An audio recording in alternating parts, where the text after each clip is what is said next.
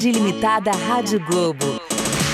Para quem quer ser feliz dentro e fora do trabalho. Felicidade ilimitada. Apresentação: João Paulo Pacífico. Olá, bom dia! Bem-vindo ao Felicidade Limitada, o programa da Rádio Globo para você que quer ser feliz dentro e fora do trabalho. Todos os sábados no 94.1 FM de São Paulo, 98.1 FM no Rio de Janeiro e em todas as afiliadas, como São Carlos e Blumenau, em Santa Catarina, São Carlos aqui no interior de São Paulo. O nosso bate-papo hoje é. Hoje não, gente. Sempre, sempre, sempre é sobre o mundo do trabalho, inovação, felicidade e muito mais. E você não está ouvindo errado, não. Eu estou falando aqui, eu sou a Mariana Ferrão, Saúde de Corpo e Alma ainda não começou, mas eu estou atendendo a pedidos aqui do meu querido amigo João Pacífico, que me convidou para participar essa semana como entrevistada e também me convidou para abrir o programa. Olha a responsabilidade. Então, e o João, obrigada, Celcinho, pelas palmas. E vocês sabem que o João toda semana gosta dos comentários de vocês no LinkedIn dele, que é uma força, ou também nas redes do grupo Gaia. A gente sempre fala aqui no Felicidade Limitada de diversidade, fala de inclusão, levantando a bandeira de igualdade de gênero. Nesse momento em que nós, mulheres, temos conquistado cada vez mais relevância no mercado, como o homem consegue ressignificar o seu papel e se libertar de rótulos? Vamos falar sobre isso então, né, João? Que delícia ter você aqui apresentando, hein? Eu vou falar com o Léo como a gente pode contratar Mariana Ferrão. Caro, hein? É, eu, eu sei, tenho certeza disso. Que delícia. Pô, a Mari. Hein, Celcinho? Maravilhoso a Mari apresentando o programa, né? É outra coisa, você é expulso daqui, porque não tem comparação, né? É, parece. Então vamos falar hoje dos três convidados, né? Começando com ela, né? Que é minha querida amiga, Mariana Ferrão. Ela é jornalista, apresentadora do programa Saúde de Corpo e Alma, que vale muito a pena você escutar todos os sábados aqui também na Rádio Globo. Até E- porque depois do Felicidade Limitada você já emenda no pacote. Exatamente. Você tá ao vivo agora, você, ao vivo não, você tá escutando no dial, fica aqui que você vai ouvir depois. Se não, você entra no podcast Saúde de Corpo e Alma, que vale muito a pena ouvir. Muito, muito, muito. Mas também, ela é fundadora da SoulMe, que tem é, algo que é muito bacana, que é uma jornada do Unboxing Me, que ela vai falar um pouquinho pra vocês também. Mas algo mais interessante ainda é algo que ninguém sabe sobre a Mari Ferrão. E ela vai contar pra gente agora. Pela primeira vez no Rádio Brasileiro, Mariana Ferrão contando algo inédito da sua vida. Não me preparei para esse momento. E aí, o que, que tem? Uma coisa que ninguém sabe sobre você, Mari. Talvez que poucas pessoas saibam sobre mim. Vou falar uma coisa que pouca gente sabe sobre mim. Eu vi a morte da minha avó antes dela acontecer. Uau!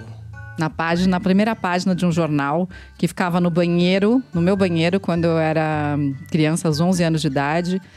Um, meu cachorrinho fazia xixi no banheiro, tinha um jornal no chão do banheiro. E quando eu bati o olho na primeira página, eu vi a minha avó morta. E aquele pano de fundo daquela imagem ficou na minha cabeça por dois meses, como se fosse uma tela de papel vegetal, com aquela imagem, com a minha avó como uma explosão na cabeça. E era a pessoa que eu mais amava na minha vida, a pessoa pela qual eu fui apaixonada desde sempre. Talvez a pessoa que tenha me ensinado na vida o que era o amor incondicional. E ela morreu dois meses depois disso com um AVC hemorrágico na cabeça. E Foi alguma forma você se preparou mais com esse momento? De jeito difícil? nenhum. Você de sofreu esses nenhum. dois meses? Muito. Muito. Nossa. Poxa, algo bem. Obrigado por dividir com a gente. Algo tão. tão difícil até, né? Que, É. que você passou por isso. É. Muito obrigado mesmo. Com a gente também ele, que é fundador do Brotherhood Brasil, colunista da Vida Simples, inspirador do mundo das redes sociais. Uma salva de palmas para Gustavo Tanaka! Bom dia, João. Bom dia, Mari, Rafa, todos os ouvintes. É um prazer estar aqui, uma honra. Muito obrigado. O Gugu é um cara que era cabeludo, ficou careca.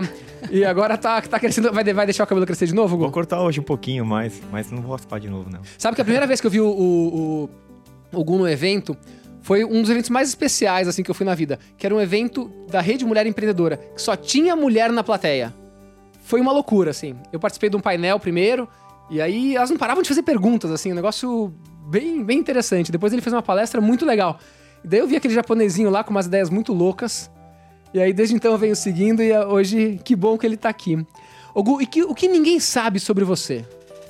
Cara, uma coisa que acho que quase, quase ninguém sabe é que eu trabalhei nas lojas americanas, fui estagiário lá, e aí eu fazia locuções de- dos anúncios, assim, anunciar. Pegava o microfone e saia andando pela loja lendo as promoções, assim, pra todo mundo. Que maravilha. Tá vendo? Ele deveria ter feito a abertura do programa. viu? Eu lembrei É. disso agora. Então, eh, faz rapidamente a promoção de algo das lojas americanas. Mas pode falar marca? A, a Mari, pode falar Já marca? falamos. Já falou, Então né? vai, Já foi, falar. né? É, eu vou honrar uma outra empresa que eu trabalhei também, que era a Mattel, brinquedos, né? Então, Então vamos minhas lá. duas experiências no mundo corporativo foram nas lojas americanas e na Mattel. Então, é... Tô nervoso pra fazer isso. Mas eu pegava o microfone, eu saía assim e falava assim... é, E atenção você que acaba de chegar aqui nas lojas americanas, não deixem de conferir as sensacionais ofertas do nosso departamento de brinquedos. É isso aí. Aqui você vai encontrar a Barbie Chique ou Barbie Verão por apenas R$19,99. É isso aí, R$19,99. Oh, palmas Loja para ele! Olha lá, olha lá. Você vê que faz tempo, né? Quando a Barbie custava R$19,99. É, eu eu nem sei quanto custa mais. Muito bacana, olha lá. Então temos aqui um. E com a gente também, ele que é florista e advogado, curioso em masculinidades e espiritualidade. Muito bacana essa definição. Uma salva de palmas para Rafa Rios. Obrigado, obrigado. Bom dia a todos e a todas. É um prazer estar aqui. Mari, Gu, João. É muito, bem- muito honrado de estar aqui participando do programa. Ô, Rafa, e que ninguém sabe sobre você. Então, eu fiquei pensando nisso agora e uma coisa que poucas pessoas sabem, não é ninguém, assim, eu fui figurante de novela da Globo quando eu era pequeno e eu fui o pajem do casamento daquela novela A Viagem no final, do Maurício Matar com a André Beltrão. E, cara, eu vejo aquelas cenas ali agora e eu falo, meu Deus, que papel que eu prestei. Mas eu fui Caramba. figurante. da- Mas quem falou pra você fazer isso? Então, você é foi obrigado, assim? Ou você foi... Não, a minha, minha mãe e minha avó sempre gostaram muito de novela. Eu fazia curso de teatro e tal, gostava muito. Aí a minha, minha mãe foi e falou: Ah, vamos botar ele pra fazer figuração. E eu fiz algumas figurações além dessa, assim. Mas essa foi a mais marcante, foi a que eu mais aparecia, porque as outras era ficar o dia inteiro pra câmera passar, assim, sabe? Tá no YouTube isso? Tá, infelizmente. Procurem o casamento da viagem. E a qualquer momento você pode simplesmente falar a palavrinha Tibum. Para de maneira amorosa, gentil e compassiva interromper o amiguinho do lado. Então vamos começar o seguinte, Rafa, conta a sua história. Que papo é esse de florista, hein? Você não é homem?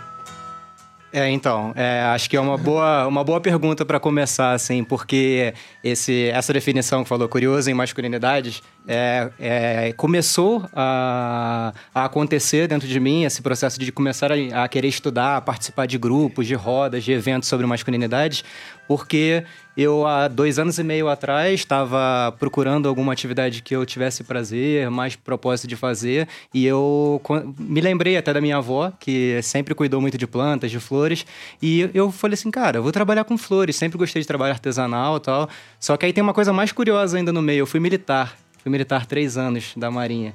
Então, assim, eu fui. o- algumas pessoas estranham quando eu falo hoje, você, ah, eu sou ex-militar, advogado e florista. Parece que são coisas incompatíveis, mas não são incompatíveis, né?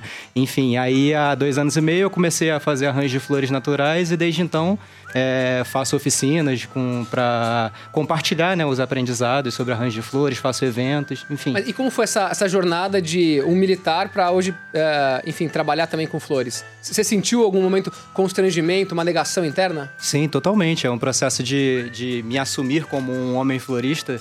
Foi bem, foi bem é, complicado, assim, porque mexe com toda a questão de masculinidade frágil, né? Porque eu achava que não poderia. é, eu, tinha, tinha dificuldade de falar com os meus amigos, com os meus, com meu pai, com os meus familiares em geral, é, principalmente os homens. As mulheres sempre adoraram. Nossa, que linda, que legal, você fazendo, mexendo com flores e tal.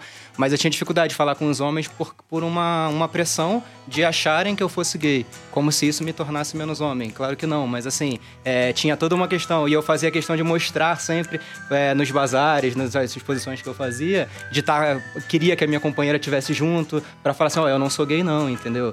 Então, assim, tem- tinha toda uma defesa, assim, sabe? De co- como é difícil um homem assumir uma, uma, uma profissão que é tida como feminina pela sociedade, né? Enf- Enfim, foi essa trajetória. Aí o fato de eu começar a, a, a me autoafirmar, eu comecei a escrever sobre, comecei a, a- a pesquisar sobre. Aí cheguei no Brotherhood, cheguei em, o- em vários outros é, espaços de autoconhecimento, onde eu fui conseguir aprofundar essa, essa, essa descoberta interna de florista. Eh, Antes de passar pro Gu, eh, Mari, eh, você que é muito ligado a essa jornada de autoconhecimento, a quantidade, qual é a percentual de homens e mulheres, assim? É muito mais mulher, né? Muito mais, né? O Gustavo sabe disso também, muito mais. E eu acho que a linda sacada do Brotherhood é isso também, né? Falar desse lugar é, da, do autoconhecimento numa linguagem masculina, porque não, é, não adianta a gente dizer que não há diferença de linguagem, tem diferença de linguagem. E os homens se sentem, às vezes, muito esquisitos de estar num lugar absolutamente feminino e de fazer determinadas dinâmicas se eles estiverem cercados de mulheres. É um pouco isso que o Rafa está dizendo, né? Então, por mais que você tente fazer uma comunicação que é uma, uma comunicação unissex, é engraçado, porque, por exemplo, uh, às vezes a gente vê alguns posts sobre autoconhecimento. Ah, você já. Uh, como é que anda o seu contato com você mesma? Por que você mesma? Por que uhum. não você mesmo? Né? E por que não os dois? Sim. Né? Se você quiser comunicar com os dois públicos. Então é sempre esse lugar que a mulher vai mais, talvez. Eu não acredito que a mulher esteja mais na busca. Muita gente fala assim: ah, a mulher tem mais essa busca, porque a mulher já está mais nessa história, já há mais tempo, a mulher já nasce com isso. Eu acho que o homem também tem essa busca, mas ele não se sente ainda acolhido em muitos lugares que trabalham com autoconhecimento. Eu acho que é, o homem precisa de um lugar feito para ele ou que a gente possa fazer cada vez mais uma linguagem que sirva para os dois sexos, né? E que porque as energias complementares ajudam muito o processo do autoconhecimento. Total, total. Né? E não é que temos que ter homem e mulher para ter energias complementares. Cada um de nós tem as energias masculina e feminina dentro de si. Mas a gente precisa saber acessar. E às vezes, quando a gente tem os dois uh, sexos dentro de uma sala de autoconhecimento, isso uh, fica favorecido, esse encontro com as duas Mas energias. Mas é muito desbalanceado isso, né? Muito desbalanceado, muito. Ô Gu, conta pra gente, conta um pouquinho da sua jornada, né? De uh, locutor das lojas americanas até fundador ou uh, idealizador, enfim, do Brotherhood. Como que foi esse processo? Foi um processo que levou alguns anos, né? Porque eu sou formado em administração de empresas pela USP, comecei uma carreira tradicional no mundo corporativo, multinacional. E aí eu fui questionando um pouco a vida que eu levava e questionando tudo aquilo que eu achava que era a felicidade, que era o sucesso, aquilo que ia me trazer realização porque as conquistas profissionais que eu estava tendo não estavam me trazendo essa realização. Então, eu fui naturalmente sendo levado por, uma, por um questionamento de tentar entender quem eu era, o que eu estava fazendo aqui, como que eu deveria viver. É, isso me levou para o mundo do autoconhecimento. Aí você, tipo, vou largar tudo. É, eu pedi demissão do mundo corporativo 11 anos atrás e fui fazer meditação, yoga, ler livros e tentar entender um pouco mais sobre a vida depois, invariavelmente, eu acabei caindo no empreendedorismo, né? Porque o que eu sabia fazer, basicamente, era trabalhar com negócios, né? Com empresas. Então, eu fui criar meus próprios negócios. É... E aí chegou num ponto da minha vida onde eu vi que também não era aquilo, assim, que eu estava tentando ser um empresário de sucesso para só ter a permissão da sociedade para ser quem eu era de verdade. Olha isso aqui, então, você vontade. queria ser uma pessoa de sucesso para ser o que a sociedade esperava de você. Exato, no fundo, tudo que eu queria fazer era escrever e poder falar sobre o que eu acreditava, poder falar, conversar sobre a só vida. Só que você, achava que você só poderia falar sobre isso se você é. fosse, tipo, bem sucedido. Tinha aquela ideia de quem sou eu para falar alguma coisa sobre isso, né? Então eu tinha que dar uma resposta para a sociedade, tinha que ter o aval das pessoas para elas poderem me escutar. E aí o que eu entendi é que não era nada disso, né? Que bastava ser eu começar a ser eu mesmo, me permitir ser eu mesmo que a vida ia fluir de uma outra maneira. E foi o que aconteceu. Então, desde então, nos últimos anos, eu venho me dedicando a compartilhar aquilo que eu acredito, simplesmente, né? Basicamente, eu adoro aprender, eu amo aprender. Eu gosto muito de viver, gosto muito da vida. E eu aprendo sobre a vida e eu compartilho aquilo que eu aprendo sobre a vida e sobre mim mesmo. Né? Nessas andanças, eu acabei é, caindo muito nesses eventos de autoconhecimento, que, ou os que eu mesmo realizava, ou eventos que eu participava, que eu ia como convidado, ou para aprender também eu percebi que eu estava cercado basicamente de mulheres, né? E nessa meio que transição de carreira, assim, dessa mudança da minha vida do mundo corporativo, do empreendedorismo, para trabalhar com autoconhecimento, foi me afastando muito dos meus amigos. Porque eu não conseguia mais frequentar os mesmos lugares que eles, eu tinha vontade de ter conversas um pouco mais significativas. E aí eu fui me afastando e naturalmente estava envolvido só com mulheres, né? É, no começo eu até achava legal isso, porque eu na minha adolescência lembro que eu ia pra, ia pra balada e eu queria uma balada que tivesse mais mulheres, né, com os meus amigos. De repente eu tava na balada com mais mulheres, que eram os eventos de autoconhecimento e tal. Só que depois começou a me incomodar, porque eu sentia falta justamente dessa troca com os homens sobre o que é ser um ser humano a partir da perspectiva masculina do que é ser um homem, né? E foi daí que surgiu a ideia de começar a reunir homens para a gente se, se encontrar e conversar sobre temas um pouco diferentes daqueles que normalmente acontecem na mesa de bar. E aí que nasceu o Brotherhood. Então, Exato. eu vou ler para vocês uma um estudo que é bem interessante, que chama The Man Box, que é um estudo é, foi realizado nos Estados Unidos, Reino Unido e México em 2017. E ele pesquisou jovens entre eh, eh, de 18 a 30 anos para entender ideias prejudiciais sobre masculinidade e o impacto delas. Olha só, de acordo com esse estudo, o significado de ser homem quer dizer usar a violência para gerar conflitos, recusar-se a procurar ajuda, mesmo se precisar dela, e adotar papéis rígidos de gênero.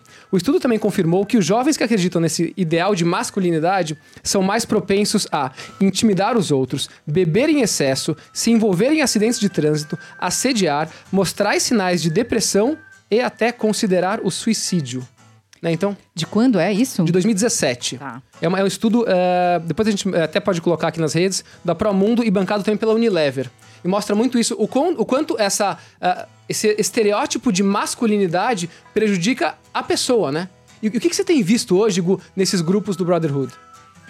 Olha, tem sido muito fantástico, assim, o quanto de aprendizado a gente tem de entrar nesse universo masculino e conhecer ele melhor, porque a gente consegue entender o que, que tá por baixo daquelas máscaras, né? Por baixo daquela armadura que os homens vestem de seres fortes e, e provedores e tudo aquilo que a gente já sabe, né? so- Sobre como os homens acham que tem que se comportar. E quando a gente começa a, a entrar um pouco nesse universo de uma forma um pouco mais profunda, a gente vai compreendendo que todo mundo tem medo né? Que todos eles têm algum tipo de trauma, algum tipo de complexo, alguma forma de não se expressar verdadeiramente, né? Então, eu lembro, eu gosto sempre de lembrar assim, quando eu fiz o primeiro encontro, eu comecei a perceber que vários homens estavam lá porque eles tinham algum tipo de conflito com a masculinidade, de certa forma, tá? Então, um tava lá porque falava assim, ah, eu- eu vim aqui no encontro porque é, os meus pais se separaram, eu fui criado pela minha mãe e pela minha avó, então eu nunca tive uma referência masculina em casa e acho que é importante eu buscar isso. Então ele tava lá por isso.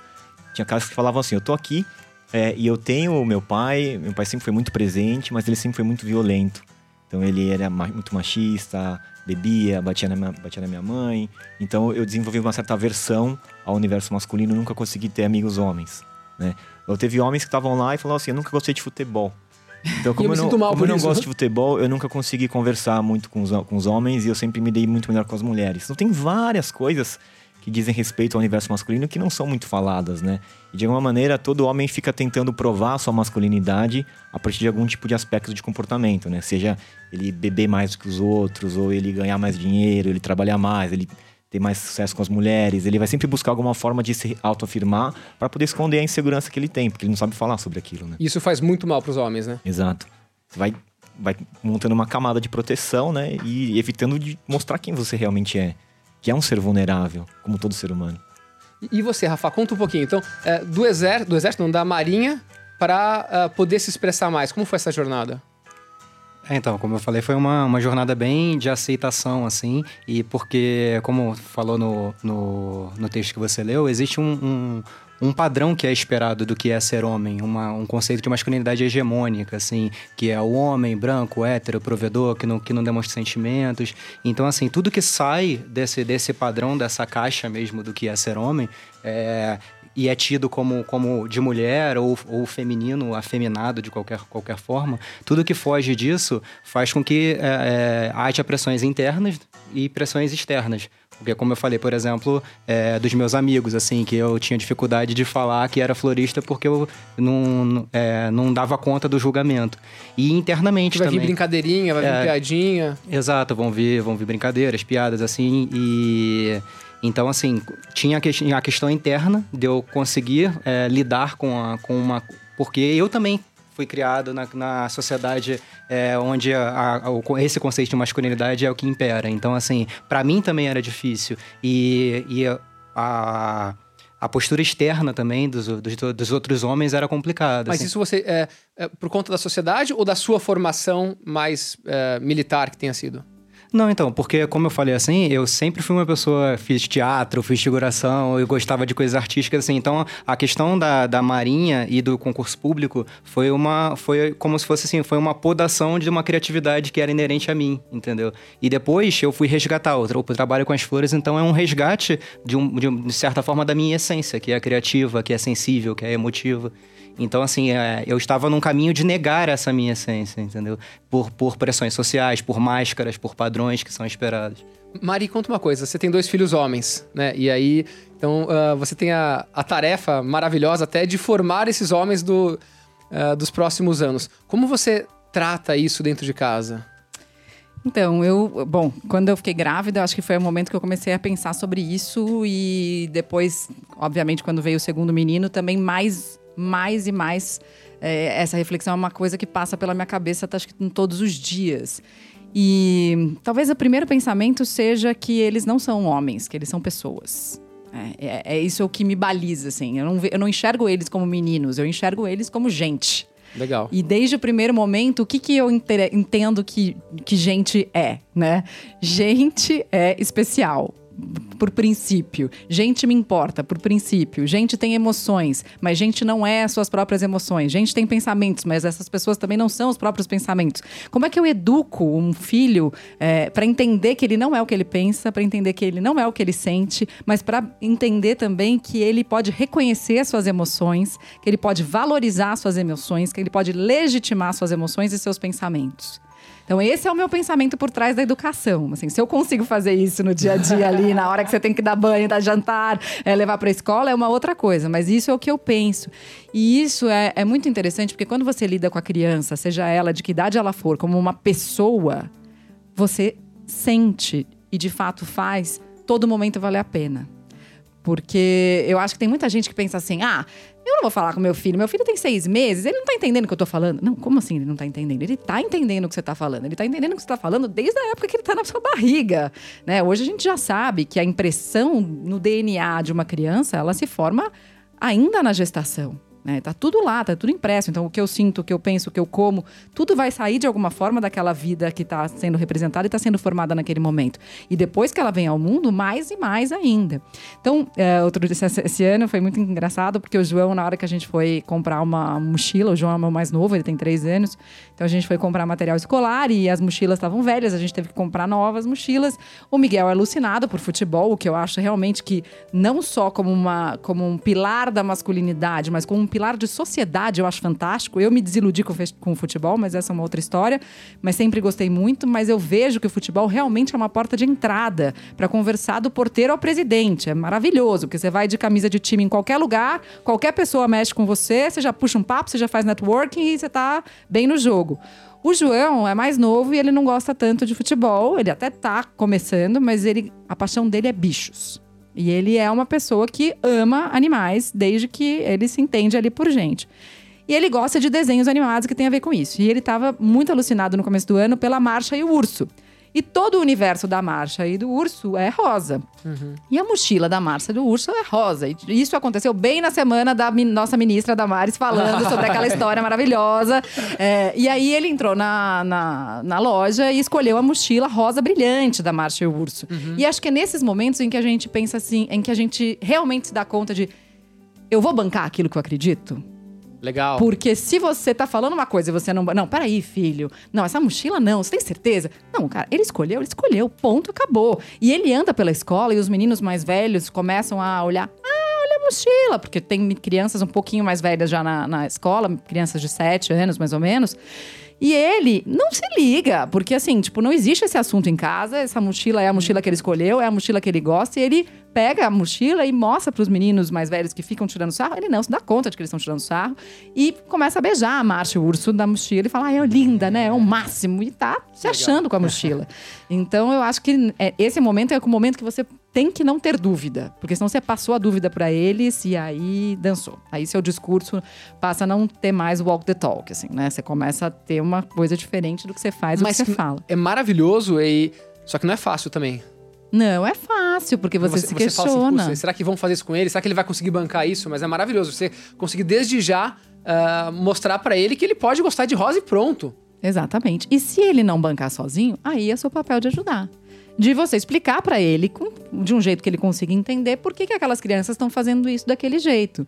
E eu acho que isso é totalmente possível. Se você começar a trabalhar isso dessa idade, estiver perto acompanhando esse tal do bullying desde cedo e fazendo com que ele tenha condições de enfrentar, fica muito mais fácil lá na frente. Você já trabalhou isso, né? E por enquanto ele Maravilhoso. O que, que é essa nova masculinidade? Ah, fala Tibum, posso, não teve Tibum ainda. Posso falar Tibum e interromper e fazer uma pergunta?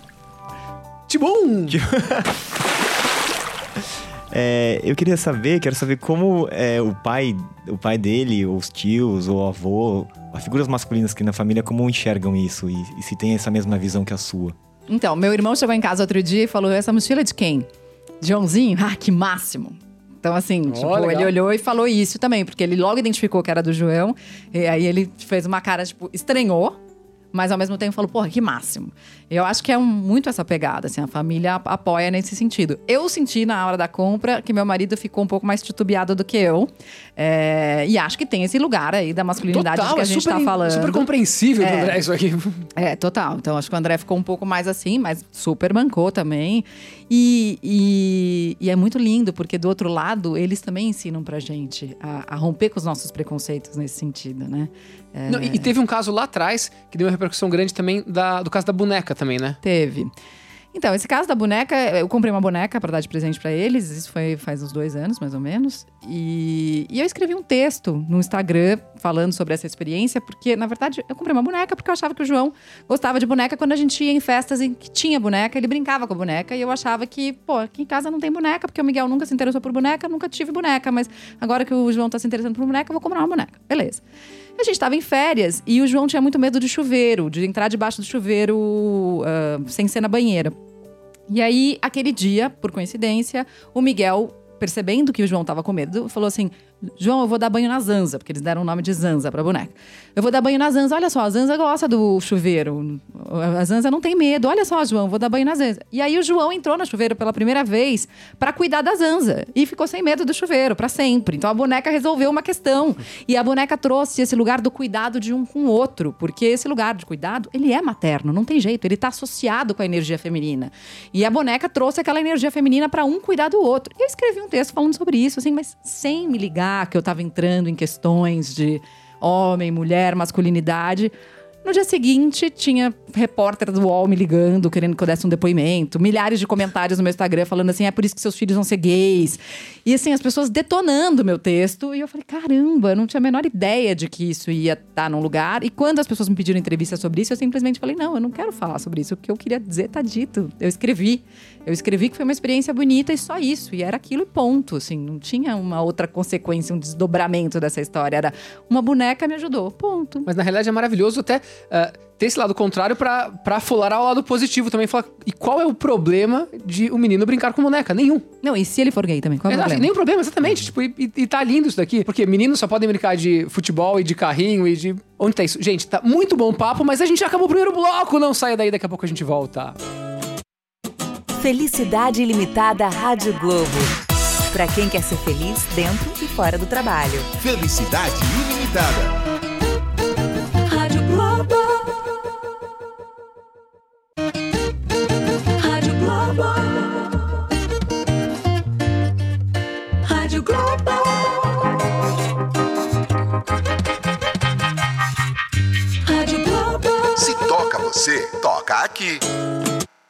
Felicidade ilimitada Rádio Globo. Pra quem quer ser feliz dentro e fora do trabalho. Felicidade ilimitada. Bem-vindo de volta a este incrível programa hoje sobre, sobre eh, a nova masculinidade, né? Sobre você ser ser humano. Então a gente tem aqui três pessoas super incríveis. O microfone subiu aqui agora. Que é o nosso Rafa Rios, que é florista e advogado. A Mari Ferrão, que é empreendedora, jornalista, apresentadora e um monte de coisas mais, uma amiga querida. E o Gutanaka, que é fundador do Brotherhood Brasil, colunista da Vida Simples e um ser bastante evoluído também. E o Celcinho com a gente! Celcinho, Celcinho. Celcinho, vamos já direto pro primeiro quadro? Dados úteis e inúteis. Ó, pra gente introduzir aqui, começar o nosso segundo bloco, essa pesquisa de 2017, que chama The Man in Box, ela fala o seguinte: que aquelas pessoas que concordam com os estereótipos masculinos mostram muitos comportamentos negativos, como por exemplo, de 3 a 6 vezes ah, uma propensão maior a fazer comentários sexuais indesejados às mulheres, 3 a 7 vezes mais chances de agir com violência física, duas vezes mais propensos a ter pensamentos suicidas e de duas a quatro vezes mais propensos a deixar de fazer algo por medo de parecer gay. E um dado inútil é que ninguém consegue lamber o próprio cotovelo. Todo mundo tentando lamber o próprio cotovelo agora, ver se é possível não é possível lamber o próprio cotovelo. Enfim, um dado inútil da nossa querida Priscila Catolina. Uh, Ogu, o que é essa nova masculinidade? Conta pra gente. Cara, eu acho que é simplesmente uma, uma permissão pra você ser quem você é. Pura e simplesmente isso. Uma permissão pra ser quem você é. É, você poder ser quem você é, independente do seu gênero, independente da, do, que, do que disseram de que você tem que fazer, do, de algum tipo de padrão de comportamento. É você expressar quem você é, a partir das suas vontades, a partir da sua própria verdade. Isso faz com que você possa expressar com um trabalho diferente, com algum tipo de expressão artística diferente. Você pode ser quem você é e falar o que você pensa sem ter que vestir alguma máscara ou alguma armadura para se proteger das pessoas e da opinião dos outros. Não, mas então, é legal, o cara fala assim, bacana, eu adoro fazer flores, uh, algo que seja um pouco mais condenado, sei lá, uh, quero dançar balé, eu tenho essa vontade. Que primeiro passo a pessoa deve dar? Que é muito legal a gente falar isso, mas tem uma sociedade aí. Como que, o que, que a pessoa de fato ela pode fazer amanhã? Ela tá ouvindo esse programa e fala, puxa, eu vou mudar alguma coisa na minha vida. É, não é verdade assim, não é um, uma coisa muito simples de que assim, tomei a decisão agora vou ser eu mesmo, né? Porque foram muitos anos de condicionamento onde você ouviu que você não pode ser você. Então não é conseguir agora do nada mudar e falar agora sou outra pessoa, né? Existe um processo de autoconhecimento bem profundo de você ir se libertando pouco a pouco, né? É um processo, assim, porque é, eu, por exemplo, tô há 11 anos num caminho de autoconhecimento, numa busca, fazendo práticas, tudo, e até hoje eu tenho crenças ainda que me influenciam no meu comportamento, na forma como eu tenho que agir. Então é um processo do dia a dia, assim, sabe? De a cada dia você se permitir um pouco mais além daquilo que você se permitia Buscar antes. o autoconhecimento, então. Sim. E, e como buscar esse autoconhecimento? Aí tem várias formas, né? São vários caminhos, assim. Mas o primeiro, para mim, a primeira questão, assim, é o questionamento. É eu tentar saber quem eu sou. Quem eu sou de verdade. E não quem eu tô sendo a partir da referência do que as pessoas me disseram do que eu tenho que ser. Ou quem eu acho que as pessoas vão gostar que eu seja. Mas quem eu sou de verdade. E a partir desse questionamento de quem eu sou de verdade, vai emergindo de dentro uma vontade de, de ser você? Que é aquela expressão natural. Se você pegar uma criança, a criança ela se expressa, ela não fica perguntando o que ela pode fazer, ela simplesmente se expressa. Só que a gente foi aprendendo a ser adulto e minando esse comportamento, né? Eliminando um pouco essa espontaneidade, matando a criatividade. Então, o que eu acredito é a possibilidade de cada pessoa ser pura e simplesmente quem Mas, ela é. Legal, ela fala assim: eu vou ser dessa forma. Só que você vai chegar na empresa e vai é, ouvir gracinha, vai ouvir uma piadinha, uma crítica, como lidar? Você tem que estar preparado para isso também. Legal. É, eu acredito muito na força de, de encontrar pessoas que são mais parecidas com você. Então, força de rede, assim, rede de apoio, né? Então, é, se você tentar ir contra o que todo mundo diz é, e argumentar e tentar, sei lá, mudar o ambiente que você tá, é muito difícil. Porque você vai começar a duvidar de você mesmo até. Agora, se você começa a encontrar pessoas que são mais parecidas com você, elas vão te reforçando, elas vão te dando permissão.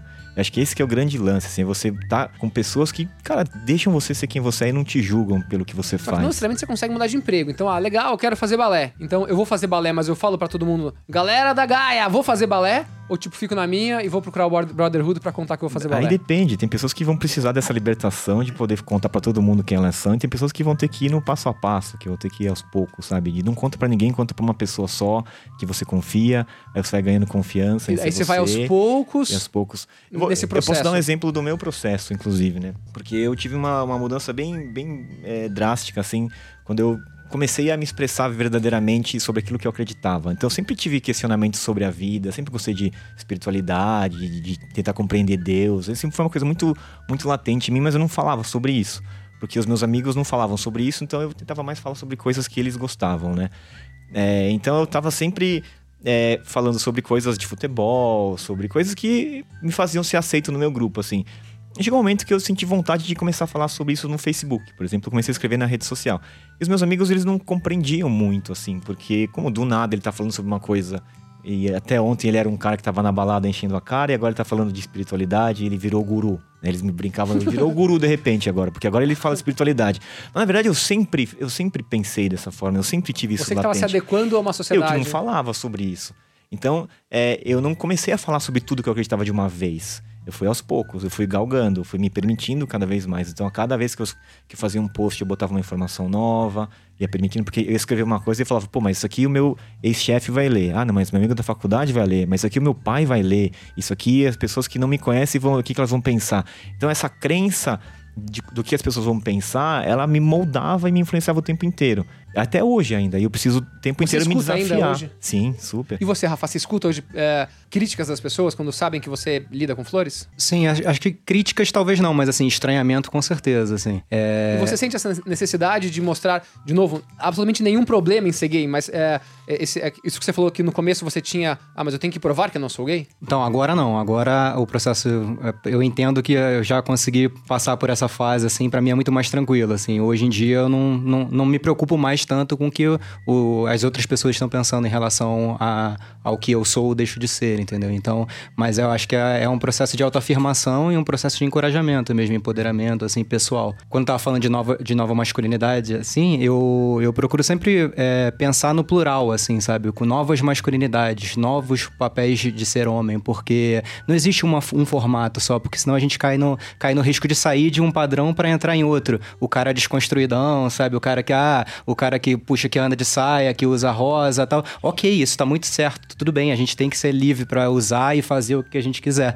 Só que, é, além de um processo subjetivo e individual de libertação dos homens de poderem ter profissões, ser florista, fazer o que quiser, tem, tem um outro processo que é, é, é, é muito mais problemático, que a gente está numa sociedade machista onde a gente tem índices de violência contra a mulher absurdos. Então, assim, além, além de um processo de aceitação individual, é, o, o, o processo é maior de conversar para que a gente mude uma estrutura de sociedade. Uma estrutura de sociedade que as pessoas estão morrendo. Então, assim, é, além do, do cara poder fazer o que quiser, é o cara deixar de ser racista, deixar de ser machista, deixar de ser homofóbico. Então, assim, tem, tem é um. Quando, pensa, quando a gente pensa em masculinidades, assim, quando eu penso em masculinidade, eu penso numa nova conjuntura social, numa nova formação de sociedade, assim, no, porque é, não, não, é de um, não é do dia para noite, eu acho que tem um conflito intergeracional, inclusive, coisas que a gente está debatendo aqui seria muito mais difícil de debater em, em gerações de pessoas é, de outras décadas, de outro século até. Então, assim, mas o, o machismo, ele é estruturado durante muitos, muitos séculos na sociedade. Então, assim, é o processo de libertação, e eu acredito que ele, o processo de libertação não é individual, ele é coletivo, porque a partir do momento que, por exemplo, eu, eu particularmente vejo que o fato eu, de eu me assumir como florista e começar a estampar é, para todo mundo isso, eu vejo a, é, a aproximação de pessoas que têm, que têm a liberdade de virar e conversar comigo, conversar sobre sentimentos, conversar como sobre emoções, porque sabem que eu estou aberto a, a, falar sobre isso. Então, assim, é, é, é, é bom para todo mundo, sabe? Porque como, como você falou da caixa, assim, é, o machismo, ele violenta majoritariamente as mulheres, claro. Só que, assim, os homens também é, são violentados pelo machismo individualmente e nos outros homens, como você estava falando, estatística de suicídio, de violência, de abuso de, de drogas lícitas e ilícitas, é, de, de, estatística de suicídio. Então, assim, população carcerária, 96% da população carcerária são homens. Então, assim, é, e homens, na, maior, na sua grande maioria, homens negros. Então, assim, falar sobre masculinidades é falar sobre é, focos de raça, classe, território, é, orientação sexual. Então, assim, é, é muito mais complexo do que uma, um processo de só individual, entendeu? Mari, qual que é a opinião das mulheres hoje sobre essa nova masculinidade? Então, eu tô aqui tentando entender um pouco o que a gente tá chamando dessa nova masculinidade. Achei lindo que você falou que não é uma masculinidade, mas são várias masculinidades. Eu acho que as mulheres, de alguma maneira, elas estão sedentas por isso, mas elas também estão sedentas para incluir a energia masculina delas nesse lugar. Porque uh, a gente não tem, por exemplo, em liderança, modelos femininos hoje que são femininos puramente, né? Que são, ou que são femininos não puramente, mas que são femininos no sentido da gente se identificar. A gente sempre trabalhou dentro de grandes corporações, ainda que com mulheres líderes nessas corporações, mulheres que tinham um modelo machista, um modelo da energia masculina como uma energia de liderança. E isso pra gente é muito ruim, porque a gente entra nas empresas e sempre falta alguém em quem a gente possa se inspirar. Então a gente se inspira nos grandes líderes. Quem são essas pessoas? Os homens. E aí essa agressividade masculina tão presente ainda nas grandes corporações gera pra gente uma espécie de uma dissonância cognitiva. Bom, peraí, eu quero chegar lá, mas eu não quero ser essa pessoa que tá lá gritando com todo mundo, é, não falando com as pessoas no corredor, que tá fechado em si mesmo, que não fala sobre emoções. Eu quero chegar lá, mas eu quero chegar lá de um jeito que me satisfaça e que tenha a ver comigo, com os meus valores. Então, eu acho que a mulher ela tem esse, uh, esse papel de olhar para essa ausência de modelos de integração né, da energia masculina e feminina com muita dor também. Não só pelo que ela sofre diretamente com o machismo, mas também pelo que ela sofre indiretamente com essa falta de um modelo em algum lugar para olhar e, e, assim, tipo, é para lá que eu vou. Então é ali, eu sei, eu quero me inspirar lá. Eu lembro que, assim, uma das grandes, grandes dificuldades, dificuldades quando eu comecei a, a, enfim, a dar entrevista, por exemplo, era as pessoas falando assim: quem é a sua inspiração? Em quem você foca? Não tem, assim, não tinha, porque assim, eu não posso dizer que a minha inspiração é um homem. É, é como se isso não, não fosse a mesma coisa. Que eu, disse, é, que eu falasse, não, minha grande inspiração é uma mulher poderosa, feminina, delicada, mas também assertiva, também determinada. Cadê essa mulher? Cadê essa mulher? Quem é essa mulher no Brasil? Né? É, ela pode até existir, mas talvez ela esteja distante demais de mim, né? Aqui no Brasil a gente tem alguns homens com esse perfil. Agora, se você pegar na minha geração lá atrás, vai, se você pegar eu com 10 anos de idade e falar para eu pensar nessa mulher, essa mulher não estava no meu foco. Essa mulher não estava no meu imaginário, essa mulher não existia. Então, para onde eu vou? Eu vou ter que construir esse caminho, vou estar tá galgando esse caminho.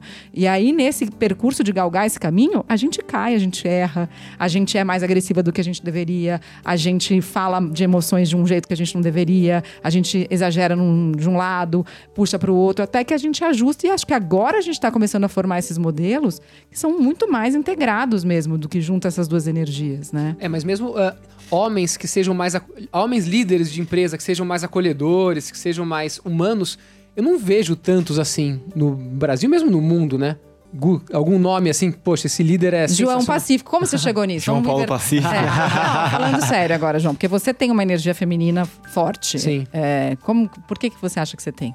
Boa pergunta. Eu, uh, é que eu acredito fortemente que acolher as pessoas é melhor do que pressioná-las. Eu acredito que quando uma pessoa tá. Isso aí, especialmente uma pessoa tá machucada, uh, você pode dar um tapa nela e falar: levanta a mão da cadeira e vai trabalhar. Eu acho que muitas vezes essa pessoa que ela precisa é um carinho fala, ó, vamos lá, eu tô junto com você, a gente vai conseguir isso daqui. Então confia em mim, eu tô confiando em você para dar força para ela. Eu acho que isso aqui é uma forma muito mais forte de, de liderança. Uh, eu acredito no, no, poder do abraço nas pessoas. Então, numa empresa também, não é, não é, porque você trabalha numa empresa que você não possa abraçar as pessoas. Aí tem um aprendizado muito grande. A gente tem o Luiz Otávio, que é um profissional da Gaia, que trabalha já com a gente há uns 5 anos, 6 anos, tem síndrome de Down. Uh, ele ensina muito pra gente isso, de abraçar e de falar a verdade. Então ele abraça um homem e fala: Eu gosto muito de você. Isso é maravilhoso, né? Porque um homem não pode gostar muito de outro homem, não é nenhum tipo de assédio. Ou mesmo uma mulher, você vai uh, abraçar assim que você gosta daquela pessoa. Então eu acredito nisso e, para mim, é o mais óbvio.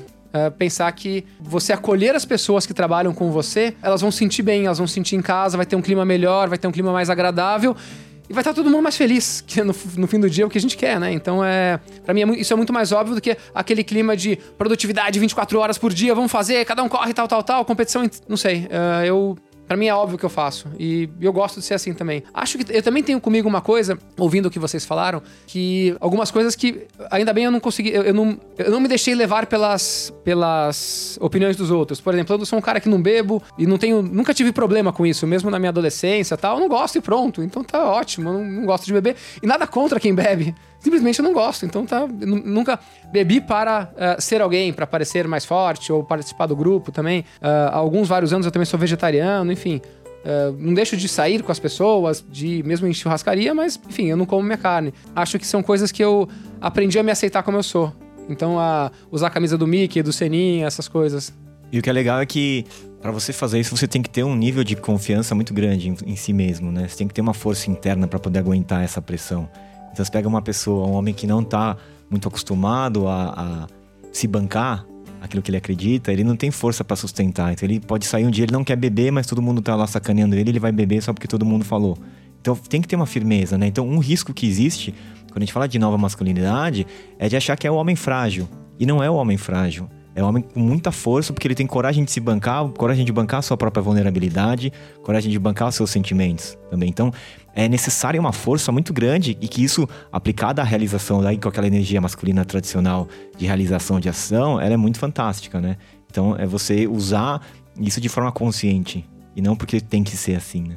É, e pra mim é mais fácil. É, eu acho que, por exemplo, essas é, as rodas de, de, homens, tal como Brotherhood e, e outras várias que tem, é, o, o, é, faz exatamente o que você falou, assim, o espaço de acolhimento mesmo, assim, o acolhimento entre, entre os homens, um espaço de confiança para que, é, o, como o Gu falou, que ele demonstre a vulnerabilidade. E demonstrar vulnerabilidade é um grande ato de coragem para o homem, assim, porque é estimulado a todo tempo ele é, encobrir toda a vulnerabilidade dele para que não demonstre sentimentos, fazer um papel, né? Então, é, e, especificamente na questão de bebida, é muito. Eu sempre falo também que é muito engraçado que o, o- os homens não, não costumam demonstrar afeto um pelo outro.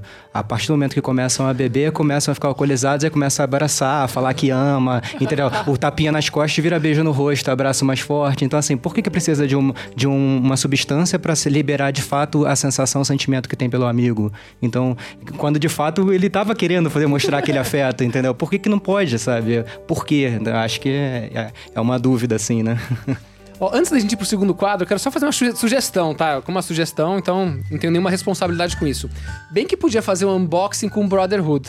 Podia, né? Vamos Podia, falar sobre né? isso. Você sabe o que é o unboxing? Não. O unboxing é a minha jornada de autoconhecimento em que eu misturo, e que eu falo muito desse lugar que você começou a falar, eu lembrei muito, porque o unboxing é uma brincadeira com a história dos vídeos do YouTube, do unboxing, de tirando coisas da caixa, né? Então a gente vai tirando coisas da caixa, a gente sempre fala assim, ah, vamos pensar fora da caixinha. Mas como é que a gente vai pensar fora da caixa se a gente não conhece o que tá dentro dela?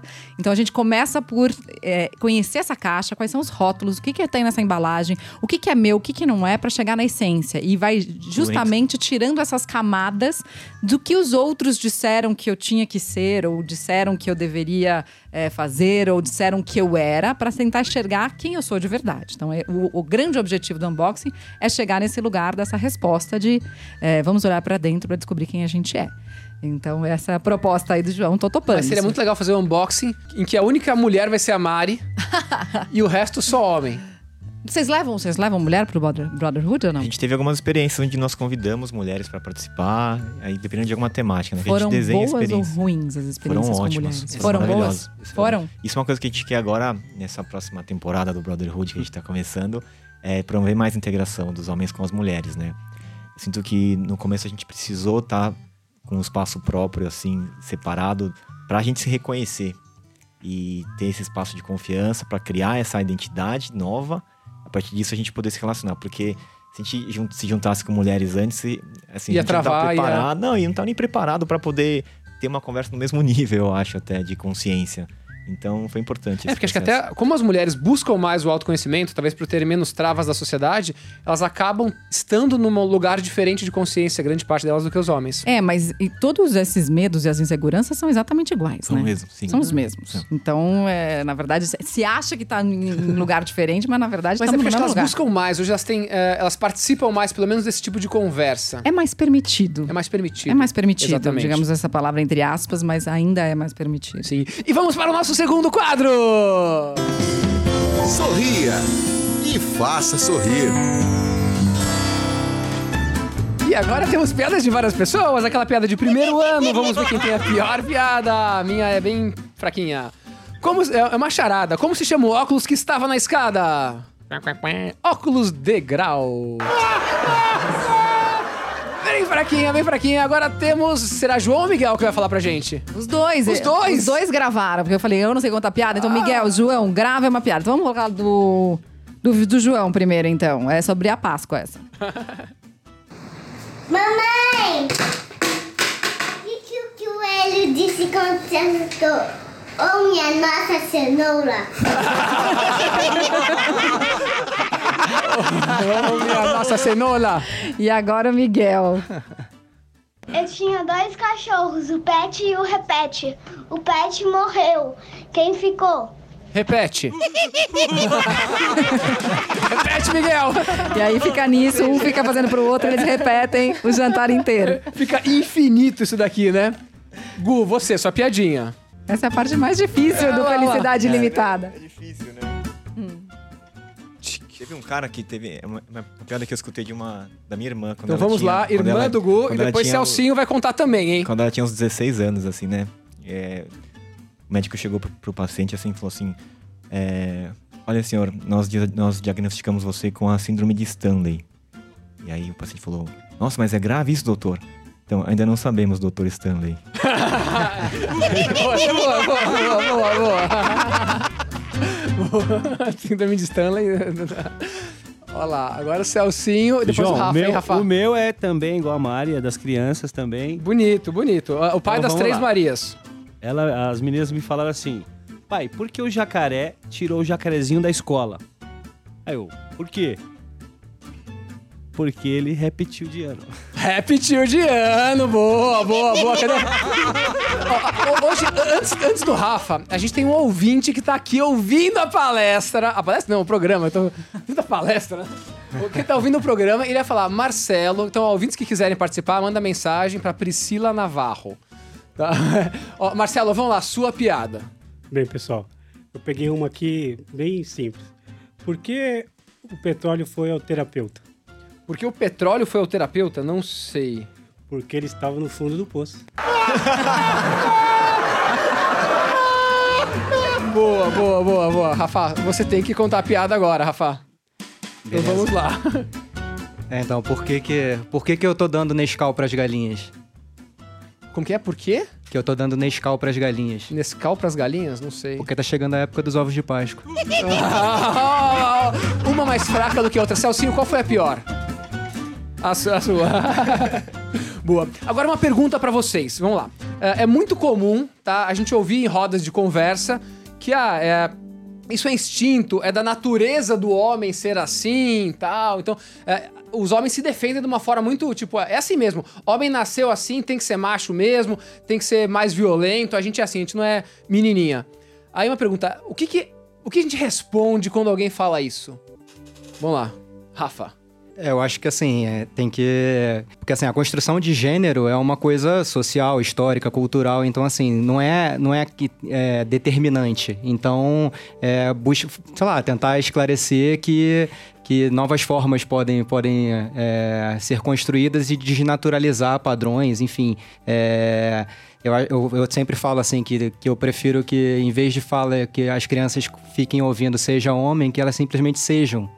Entendeu? Não, não precisa do homem. Sejam. Sejam, sejam Sejam, você. sejam. Porque aí é a questão do, do que até que a Mari tava falando, sabe? É a questão de ser, ser humano, sabe? Com, com as questões, os sentimentos, os dilemas, com as dores e as delícias de se viver, né? É, eu acredito que tem uma natureza instintiva, sim, que o homem tem. Só que a gente veio aqui para aprender a dominar essa natureza ins- instintiva e não ser, porque nós não somos animais, né? Então o homem ele vê uma, ele vê uma mulher bonita, ele não tem que estuprar a mulher porque ele tem desejo sexual por ela. Perfeito. Ele não vai, não vai agir por esse instinto, ele vai ter consciência para poder responder aquilo da melhor forma. É, E acho que esse que é o desafio de qualquer ser humano. É ele conseguir dominar os seus instintos e, na- e dominar a sua natureza agressiva. Às vezes ele pode ter vontade de bater em alguém, ele não precisa bater só porque deu vontade de bater. Até chegar no ponto que ele não tem vontade de bater, que ele tem vontade de abraçar a outra pessoa, né? Então acho que pra mim esse, essa é a busca, assim. É pra gente chegar num ideal de, de homem, do homem virtuoso. Um homem que age com respeito, com ética, com princípios, né? Que consegue é, tratar o outro ser humano de uma outra maneira e tratar o ser humano, a mulher, o homem, a criança, a natureza de uma outra forma. Um homem que possa amar as outras pessoas. Que saiba amar, que se permita amar. Muito bacana isso. Gente, infelizmente o nosso programa tá chegando no finalzinho. Então eu queria que cada um desse eh, palavras finais, recados finais, como te achar, obviamente, mas que eh, foi bem, bem profundo, bem importante esse programa, pra, acho que para vários homens e mulheres ouvirem, para que a gente consiga disseminar essa mensagem, dessa, desse novo, ne- novo jeito de ser, para que a gente possa ser ser humano, né? Não o homem e a mulherzinha, né? Então, começando com Quer que eu comece? Mari Ferrão. Eu vou falar do ponto de vista das meninas, então, porque eu não tenho filhas mulheres, mas eu acho que uma coisa muito interessante para a gente pensar também como reflexão final, eu queria deixar é, quem encontra uma menina na rua, filha de uma amiga, ou filho de uma é, filha, colega de um filho, por exemplo, tentar olhar para a mulher sem elogiar a beleza, sem elogiar a roupa, sem falar do brinco, sem falar do cabelo, sem falar da cor do vestido. Tentar olhar para a mulher também como gente e não como acessório do que ela coloca no corpo dela, do que, que ela é.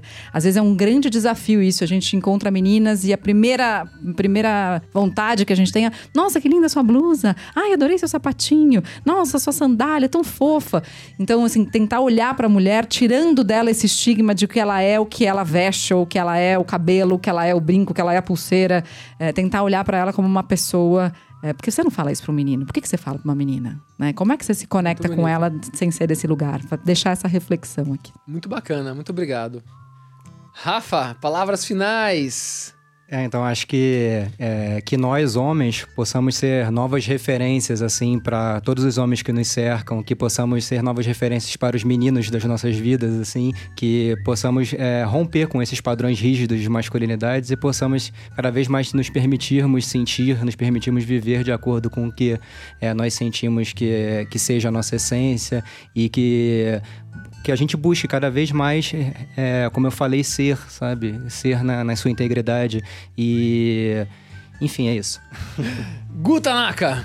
Eu quero pedir para vocês imaginarem, simplesmente. Então, vocês estão aqui, quem tá ouvindo no rádio, é, imaginar como seria o mundo com os homens justos.